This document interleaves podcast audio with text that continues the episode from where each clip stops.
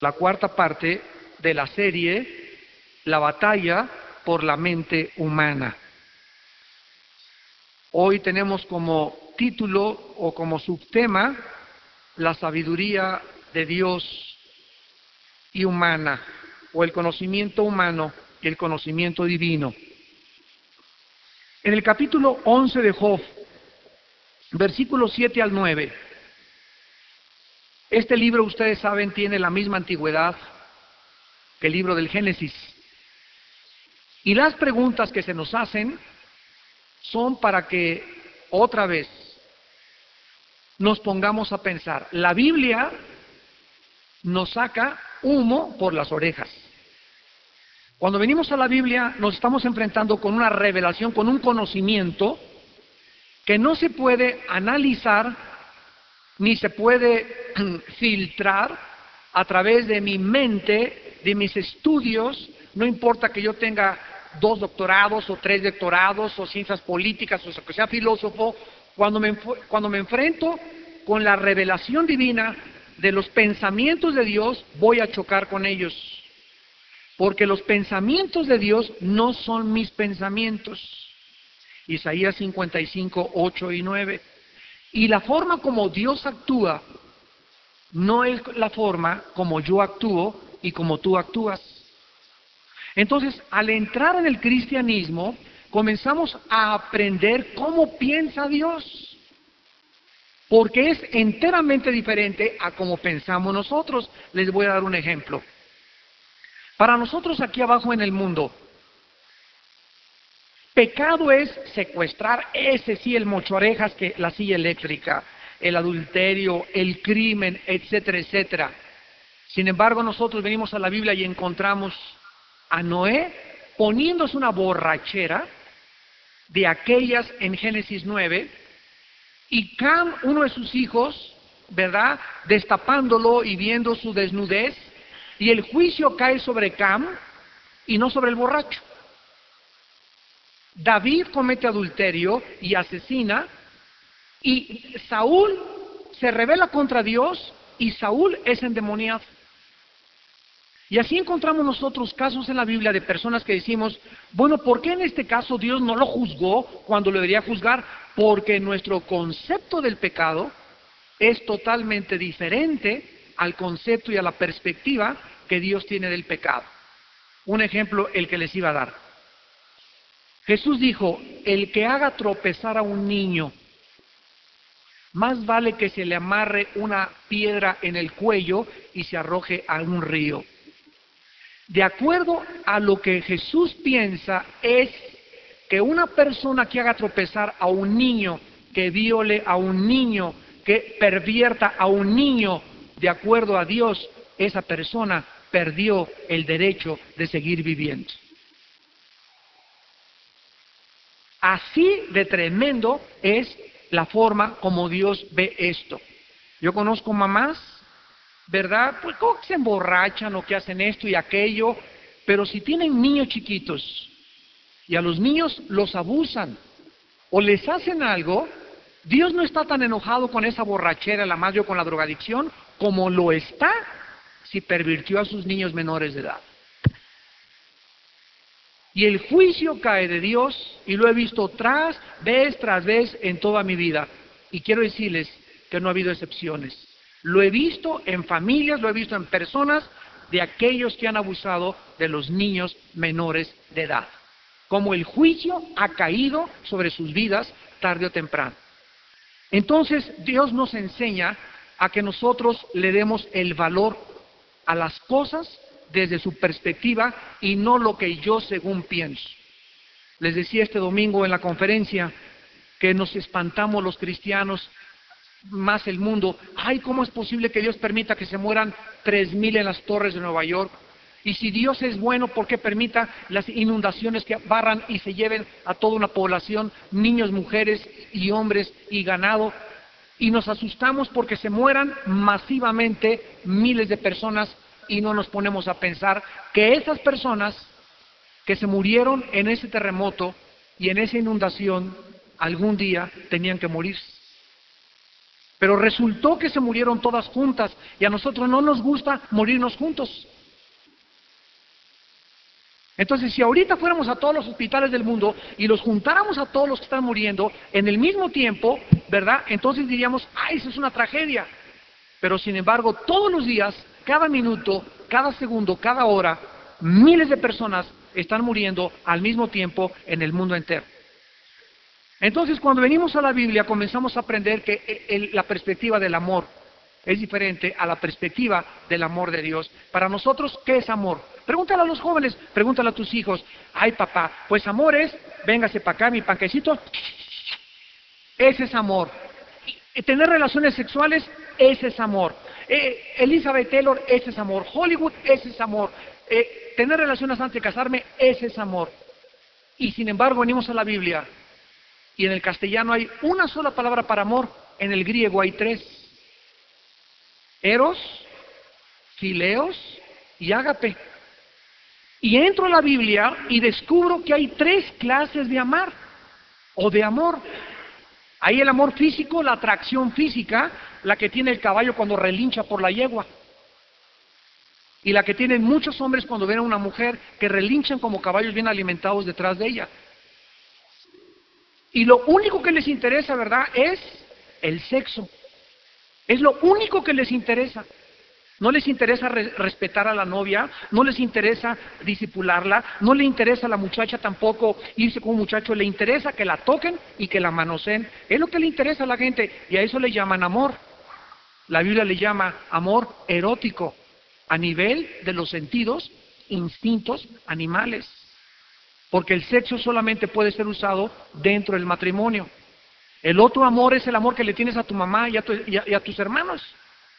Si ahorita tuvieras aquí a tu mamá y a tu esposa acá, y yo te preguntara, ¿a quién amas más? ¿Enfrente a las dos? ¿Qué me contestarías? Ah, ¿verdad? ¿No sabrías quién te iba a poner el ojo moro? ¿Quién iba a llorar? A ver, ¿a quién amas más? ¿A tu mamá o a tu esposa? Entonces, la respuesta es, son amores diferentes. Son amores diferentes. A mi mamá la amo con un amor fileos, con un amor entrañable. A mi esposa la amo con un amor físico, con un amor intelectual y con un amor espiritual. Cosa que no puedo tener con mamá. Con mamá no puedo tener relaciones, porque sería perversión. Pero con mi esposa sí las puedo tener. Entonces mi relación con mi esposa es diferente a mi relación con mi madre. Entonces son dos amores totalmente diferentes. Y el amor de Dios es el que no conocíamos y que se llama el amor en el griego agape. Dice en 1 Juan capítulo 4, el amor es de Dios. ¿A qué clase de amor está hablando la Biblia? ¿Al amor eros? ¿Al amor que le tengo a mi bandera, a mi país, a mi mamá, a mi, a mi perro Fido, a mi perico? El amor de Dios es el amor sacrificial. El que no pide nada a cambio. ¿Me van siguiendo? el que no es condicionado. El que no dice, si no me amas, no te amo. El que no dice, me la hiciste, me las pagas chiquito.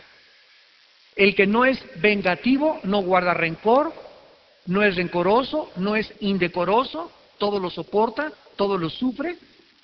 1 Corintios 13, del 4 al 6, se nos describe el amor de Dios. Ese amor Tú y yo somos incapaces de manifestarlo, porque es de Dios. ¿Qué necesito para amar sacrificialmente y cuando alguien me haga algo, perdonarlo 70 veces 7? Que el amor de Dios se ha derramado en mi corazón por el Espíritu Santo que Dios nos ha dado. Romanos 5, 3 y 4. Esta es la capacidad que Dios nos da para amar incondicionalmente a la gente. ¿Quién es un cristiano maduro? Para acabar pronto, es una persona que ya no es lastimada cuando hablan mal de ella, cuando la traicionan, cuando la persiguen, cuando eh, eh, la calumnian. ¿Por qué? Porque ya no reacciona a las críticas, a la persecución de los seres humanos, porque perdona y perdona y perdona. Y el secreto está que ese cristiano nunca se amarga La más grande prueba de un cristiano es la prueba de la amargura. Cuando un cristiano pasa la prueba de la amargura y soporta y perdona y no le guarda rencor a nadie de los que lo han insultado, perseguido, desilusionado, etcétera, etcétera, ese cristiano entró a la tierra de Canaán. Ya está disfrutando de la leche y de la miel de la tierra y del fruto de la tierra. Dice Hebreos 12:15, mirad bien hermanos, que no brote en ustedes una raíz de amargura, porque son muchos contaminados y dejan de alcanzar la gracia de Dios. Si algo bloquea que Dios me siga ayudando y bendiciendo, es tener rencor contra alguien. Bloqueo la gracia de Dios. Detengo las bendiciones de Dios. Ya no puede Dios tratar conmigo. Yo puedo seguir siendo cristiano y llegar a la iglesia, aleluya, santo, santo, santo, Señor omnipotente, venir al estudio el miércoles, pero ahí tengo ese veneno escondido y por eso pasan tres años y cuatro años y yo vengo a los estudios hermano y vengo a la iglesia hermano y en tres o cuatro años no has crecido una pulgada. No has madurado cinco centímetros. No puedes ya comer la carne, no puedes contestar preguntas a la gente que te, que, te interroga. ¿Por qué? Porque ahí dentro de tu corazón existe algo que te está impidiendo que la palabra de Dios sea vida a tu espíritu. Y es algo que tienes guardado como un veneno en tu corazón. Hace mucho les conté la historia de Pepito. Traía una tarántula aquí Pepito en el pecho. Y le dice Carlitos, oye Pepito, ¿para qué traes esa arañota tan fea ahí en el pecho? Y le dice Pepito, para que cuando vea a, a Lupita se la eche y le pique.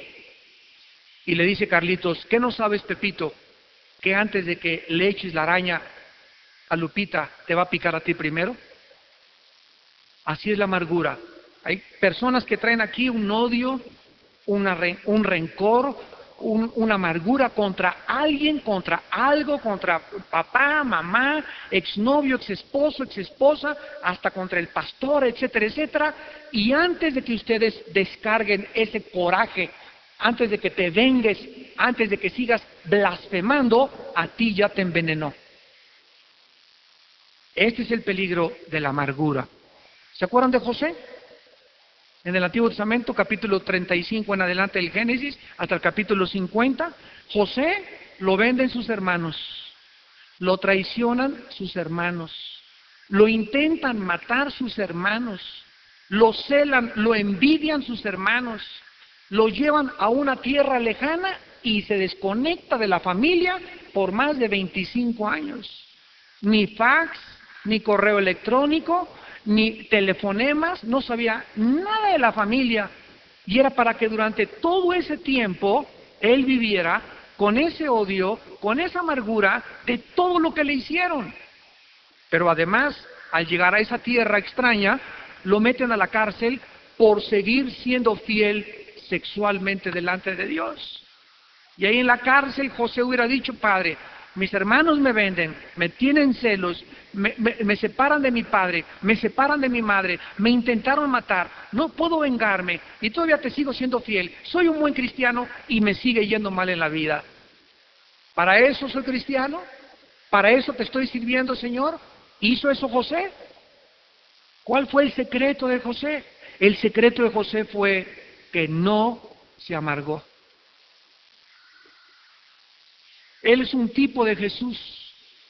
Le pegaron, lo blasfemaron, espinas, clavos, sáquese de aquí, lo echaron, crucifícale. Los discípulos que le decían que lo amaban, lo abandonaron y ahí colgado en la cruz, hecho un guiñapo humano, la carne se le salía por todos lados, quebrantada, partida, la sangre le escurría desde la cabeza hasta los pies, con, por todos lados asfixiándose y todavía le seguían diciendo, si eres el Cristo, bágate. Y ahí Jesús grita, Padre, me las van a pagar cuando me baje. ¿Eso dijo?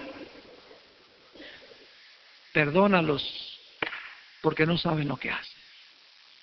Y saben algo, fue en ese perdón donde estuvo la victoria. Fue en ese perdón donde estuvo la victoria. La gente abajo le decía, bájate y desclávate. Y Cristo, si se hubiera bajado, hubiera demostrado, pues van a ver que sí soy He-Man. Y pum, hacia los clavos y se baja y paz, paz, paz, y agarra a todos los soldados y a los ángeles de Dios hubieran bajado. Vamos a acabar con todos estos y demostrarles quién es el que manda aquí. Si hubiera hecho eso Jesús, hubiera perdido. Porque los pensamientos de Dios no son otros pensamientos. Dios escogió que a través de la debilidad, no a través del uso de la fuerza, se lograra la victoria contra la maldad. Sería el amor lo que vencería al mal. Sería la fuerza sublime del amor y de la mansedumbre y de la humildad de Jesús lo que le daría la victoria sobre Satanás. Y dice Pablo en 2.20, Gálatas 2.20, con Cristo estoy.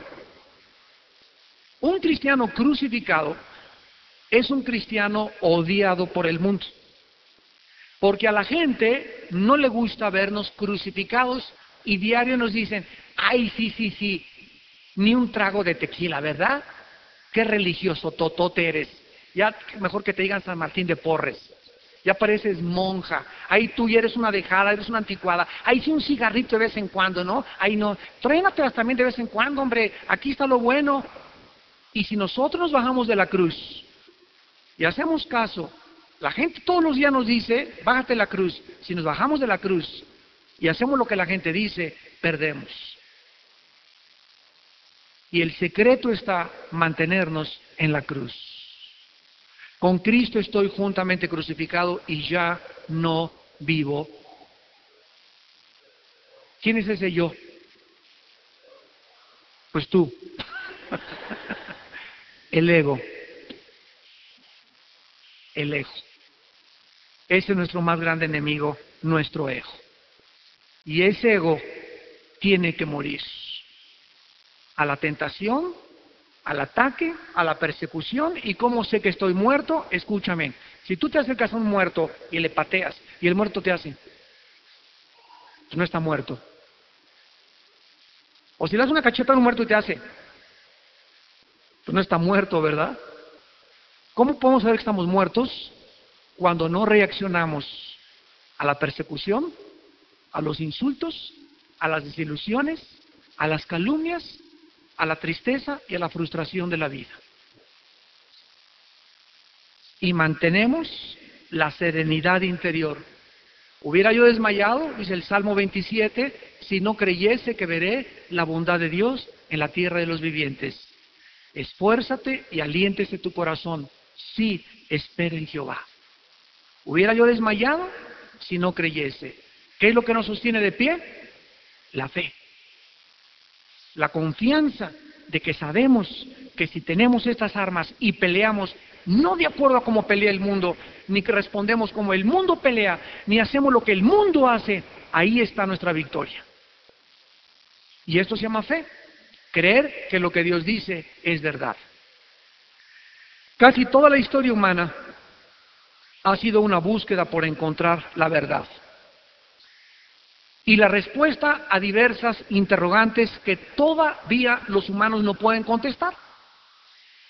Y hay tres preguntas que ni tu maestro, ni Alberto Einstein, ni el director de la universidad, ni el filósofo más grande te puede contestar. La primera es de dónde venimos. Nadie ha podido contestar la pregunta de dónde venimos.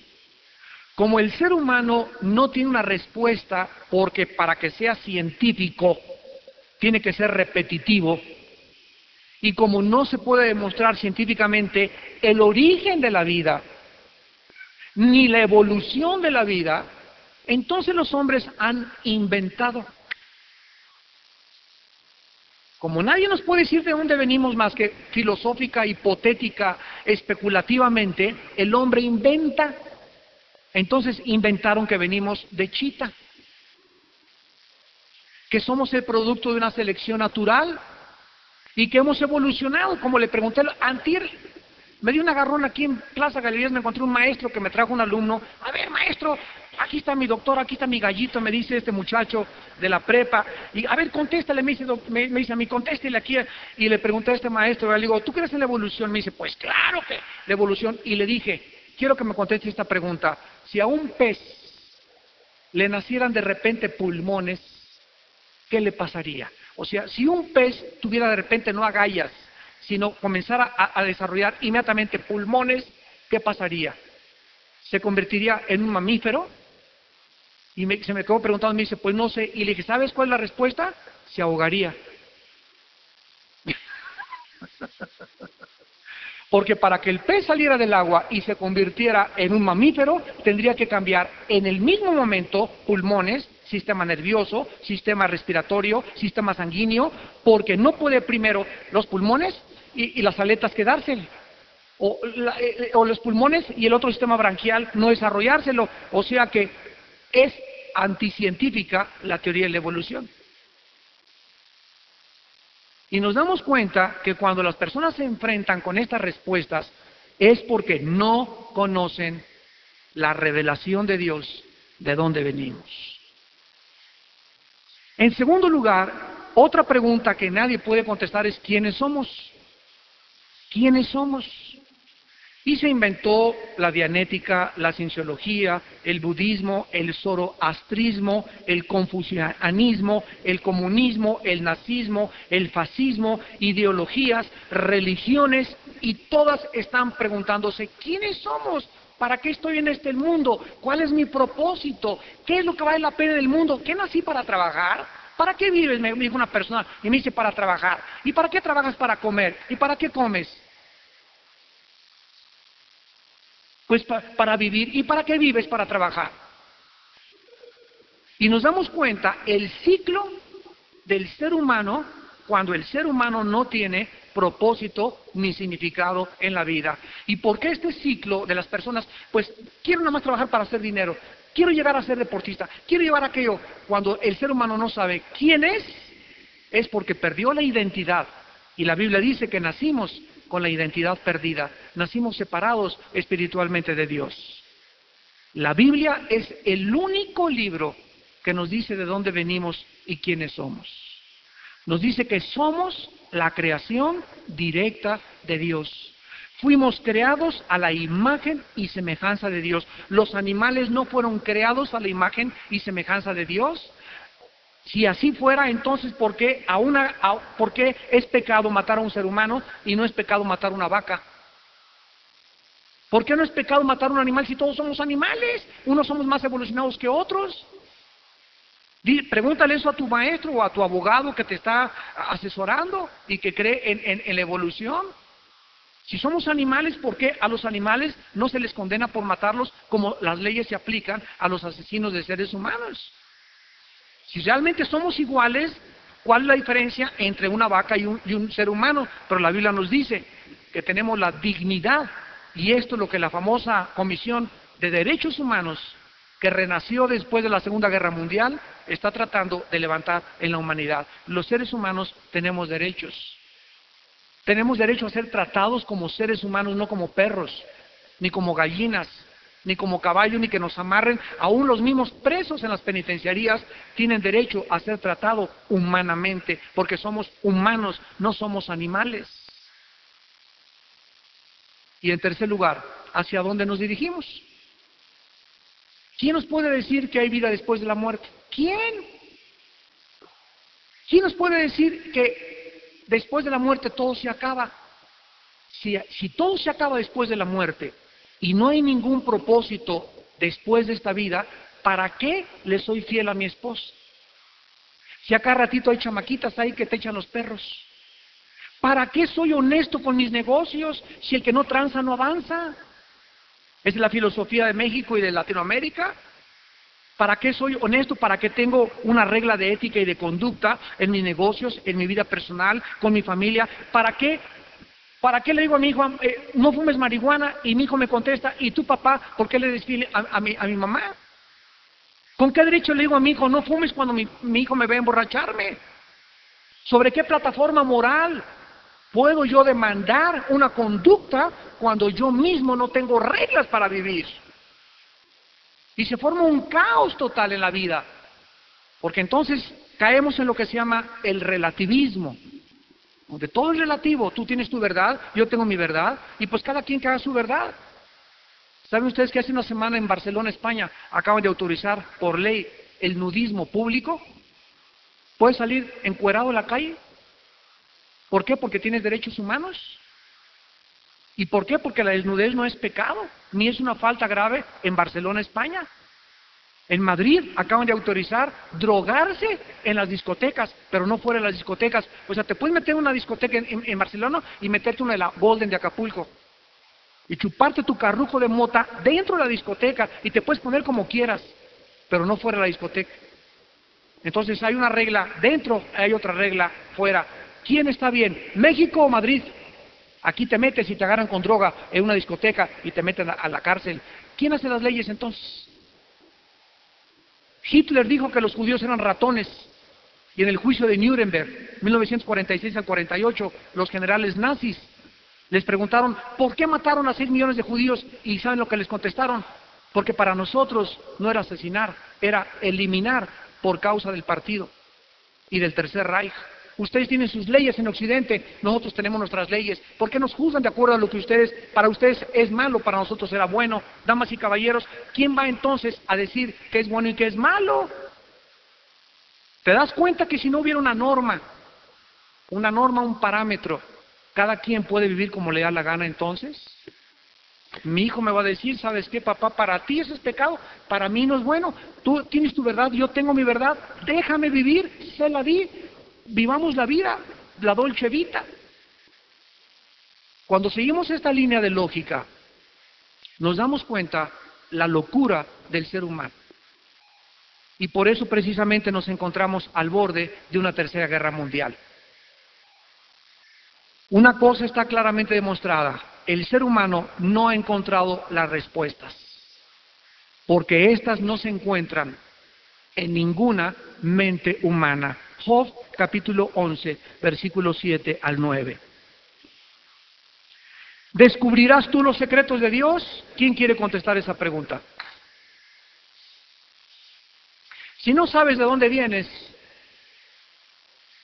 ni quién eres, crees que eres Batman a veces, a veces te crees Rambo, y ni sabes siquiera a dónde vas, cuando, ni siquiera, cuando hemos perdido todo contacto con la realidad, ¿cómo podemos entonces creer que podemos conocer los misterios del universo? ¿Llegarás tú a la perfección del Todopoderoso? ¿Quién quiere contestar la segunda pregunta? Honestamente, ¿quién la quiere contestar? Todos digan, no, es la, es, la, respuesta. No vamos a poder llegar a la perfección del Todopoderoso. Muy bien, si tú aceptas que tú no puedes llegar a la perfección del Todopoderoso, ¿por qué entonces, mi querida doña Chole, se pone usted a criticar a Dios que por qué es esto y por qué si tiene poder, porque no mata al diablo y por qué permitió la maldad del universo? Cuando un ser humano comienza a cuestionar a Dios ¿Por qué hiciste esto? ¿Y por qué hiciste aquello? Y yo hubiera hecho otra cosa. Estamos haciendo esto. Mira Dios, bájate. Bájate de tu trono. Échese ahí. Y ahora yo soy el juez. Respóndeme. ¿Por qué hiciste y permitiste al diablo eh, este, que, que anduviera suelto en el universo? En ese momento yo me convierto en Dios y reduzco al Todopoderoso a mi siervo, a mi esclavo y lo pongo como un gusano donde yo me erijo superior, yo soy más sabio que tú, si yo fuera tú yo no hubiera hecho eso. ¿Le sorprendió? Esto se llama soberbia. Y así está toda la humanidad. En tu escuela, los que te cuestionan, ¿y por qué? ¿Y por qué? ¿Y por qué? ¿Y por qué? Pregúntale cabeza de alcornoque. ¿Llegarás tú a la perfección del Todopoderoso? ¿Crees que realmente, si Dios es Dios y es sabio, tú no puedes llegar a pensar alguna vez que hay muchas cosas que nos parecen a nosotros, que Dios se equivocó, pero que Dios después nos muestra que no era equivocación. Así como los niños cuando nos los cueríamos o a los hijos, cuando los disciplinamos, nos dicen, papá, es que tú no me quieres, lo que me estás haciendo es una injusticia. Y después pasa el tiempo y dicen, tenías razón, papá. Pero en el momento en que se aplica el castigo, no les parece justo. Y pasa el tiempo y decimos, Dios mío, tenías razón, enmudecí y callé porque tú lo hiciste. El hijo chiquito de tres años, papito, papito, si tú me pegas, no me quieres. El niño asocia las nalgadas con, con, la falta de amor y la Biblia nos dice lo contrario. El que detiene el castigo, el que no disciplina a sus hijos, lo aborrece. Lo conviertes en un delincuente. Pero la pedagogía humana nos dice lo contrario. Hace muchos años surgió en México un método que se llama el Montessori, las escuelas Montessori. Y esta señora, la que fundó el, sistema, ahora ya ha cambiado estas escuelas, pero totalmente, vieron que no funcionó, como el comunismo no funcionó, como el nazismo, como el fascismo, como la democracia tampoco está funcionando, pero es el único sistema que se puede adaptar a las necesidades humanas. Es mejor que el comunismo, la anarquía o, la oligarquía. Entonces, esta señora Montessori comenzó a decir, a los niños en la escuela no los repriman, no los castiguen, déjenlos que como changuitos brinquen arriba de la cabeza de la maestra. Vemos pues que en el versículo 8 se nos da la respuesta. Los secretos de Dios y la perfección de Dios es más alta que los cielos. ¿Qué harás? ¿Qué vas a hacer? Señor, tus secretos están mucho si no llegamos ni al sol. Estamos descubriendo otros planetas, hemos llegado a ser pininos en la Luna y en Marte y estamos tratando de alcanzar el espacio y la profundidad de la Tierra y no hemos podido conocernos a nosotros mismos. Qué ironía, ¿verdad? Hemos crecido tecnológicamente y científicamente, pero somos unos enanos en el siglo XXI moralmente, a punto de una tercera guerra mundial. No podemos vivir en paz. Dice el versículo 8, es más alta que los cielos que harás, es más profunda que el Sheol, ¿cómo lo conocerás? Su dimensión es más extensa que la tierra y más ancha que el mar. Dada esta revelación, que jamás el ser humano podrá alcanzar la sabiduría de Dios, la Biblia nos dice que Dios tuvo que bajar a esta tierra y revelarnos su sabiduría. Nosotros nunca, por nosotros mismos, por nuestras investigaciones científicas, por nuestras proposiciones filosóficas, por nuestras tesis y especulaciones, jamás hubiéramos podido alcanzar a conocer la mente de Dios. Dios tuvo, dice la Biblia, que bajar en la persona de su Hijo Jesucristo y decirnos, yo soy la verdad, el camino y la vida. Y es cuando venimos a la Biblia que comenzamos a conocer, porque fuera de la Biblia Dios no se ha revelado. Cualquier libro que tú compres en Sanborns, en la, por Rúa, la librería Cristal, que diga El caballo de Troya por JJ Benítez, Walter Mercado, que Cristo estuvo en Cachemira, que Cristo vino a Toluca a comer chorizo, que apareció allá no sé qué dónde, que todas estas cosas son marihuanadas. Es lo que son, marihuanadas. Dice en 1 Timoteo 6, si alguno enseña alguna otra cosa y no se conforma a las palabras saludables de la Biblia, está envanecido.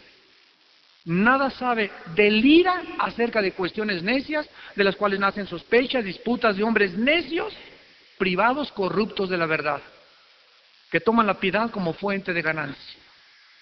Pero tú, le dice Pablo a Timoteo, pelea la buena batalla, sé sobrio en todas las cosas, condúcete en respeto en la casa de Dios. En el capítulo 12 de Job, para terminar, Job capítulo 12, versículos 13 y 14. Dice la Biblia, con Dios está la sabiduría y el poder, con Él Suyo es el consejo y la inteligencia. Si él derriba, no hay quien edifique. Encerrará al hombre y no habrá quien le abra. Al entrar a la Biblia comenzamos a darnos cuenta que ese Dios, ese ser supremo que gobierna el universo y que es el único que puede legislar la moral, es soberano. ¿Sabe lo que significa soberanía? Busquen en el diccionario Webster o en la enciclopedia británica la palabra soberanía y significa un soberano es la persona o el ser que no le pregunta ni le pide el consejo a nadie de lo que está haciendo. ¿Se imaginan a ese Dios allá arriba que llegue el arcángel Miguel? Señor, Señor, mataron a ese cristiano. Y que conteste Dios, ¿y por qué no me avisaron? Pasó esto un terremoto allá en la ciudad de Oaxaca y, ¿y por qué no me avisaron? ¿Quién fue el que provocó esto sin mi permiso? Ese Dios que gobierna de acuerdo a la Biblia tiene control sobre todo. Jesús dijo que su control va tan lejos que los cabellos de nuestra cabeza los tiene contados. Que los pajaritos no se caen uno solo de un árbol sin su voluntad. Que cada hormiguita que vive y cada grano de arena de una playa, Dios sabe cuántos granitos de arena existen en cada playa. Eso nos funde nuestros fusibles, porque va mucho más allá, ni siquiera de nuestra imaginación. Qué lejos y qué grande es el entendimiento de Dios. Oremos. Padre, te damos gracias en esta noche por las respuestas que podemos encontrar en la Biblia y porque creyendo en ellas comenzamos a recibir más sabiduría y más conocimiento y entendimiento e inteligencia y revelación espiritual. Porque este es el conocimiento y la verdadera sabiduría comparada con la soberbia de la filosofía humana. Te damos gracias porque nos has revelado los misterios de tu voluntad, por haber mandado a Jesucristo, tu Hijo, hace dos mil años, a caminar en este mundo ensoberbecido y haber enloquecido la sabiduría de los sabios, haber desechado el entendimiento de los entendidos, porque lo necio de Dios es más sabio que los hombres y lo débil de Dios es más fuerte que los hombres. Y lo vil y lo menospreciado escogió Dios para que nadie se jacte en su presencia. Te damos gracias porque tus pensamientos no son nuestros pensamientos, ni tus caminos nuestros caminos. Y tu Espíritu Santo nos está enseñando todos los días a conocer tus caminos, a pensar como tú piensas, a sacar los programas que el mundo nos ha puesto en nuestro disco duro y a reprogramarnos para pensar y vivir como tú quieres que pensemos y vivamos. Te damos gracias Jesús por haber dado tu vida en una cruz y haber demostrado que con eso tuviste la victoria. Te damos las gracias porque ahora vives resucitado y nuestra esperanza es tener un cuerpo nuevo, glorificado como el tuyo Jesús, porque dentro de nuestro cuerpo vive un alma y esta alma es eterna. Te damos gracias porque en esta noche sigues llamando a la gente a que se arrepienta de sus pecados, porque mientras estamos vivos tenemos la oportunidad de hacer la paz contigo. Si alguna persona en esta noche quiere invitar a Jesucristo a su vida por primera vez, yo le quiero pedir que ahí desde tu lugar le digas estas palabras. Señor mío y Dios mío, cuán grandes son tus pensamientos y tus caminos. No me imaginaba que fueras tan grande, Señor, y yo tan pequeño, tan pequeña. Ahora veo que necesito entregarte cuentas porque algún día me vas a juzgar. y me arrepiento de mis pecados, hoy que tú me das la salud y la vida, y te pido perdón por ellos. Te pido, Señor Jesús, que me laves con tu sangre que en esa cruz derramaste en mi lugar, para pagar por mis maldades y por mis pecados, porque yo nunca hubiera podido pagar por ellos con ninguna buena obra que yo hubiera podido hacer. Creo que tú en la cruz tomaste mi lugar y moriste en mi lugar y llevaste mi maldición y mi castigo en esa cruz. Y en esta noche, Señor Jesús, te pido que entres a mi vida. Te recibo como mi Señor y como mi Salvador y te pido que me transformes y cambies mi manera de pensar, porque ahora quiero tener tu mente, Jesús, y vivir para ti. En el nombre de Jesús. Amén.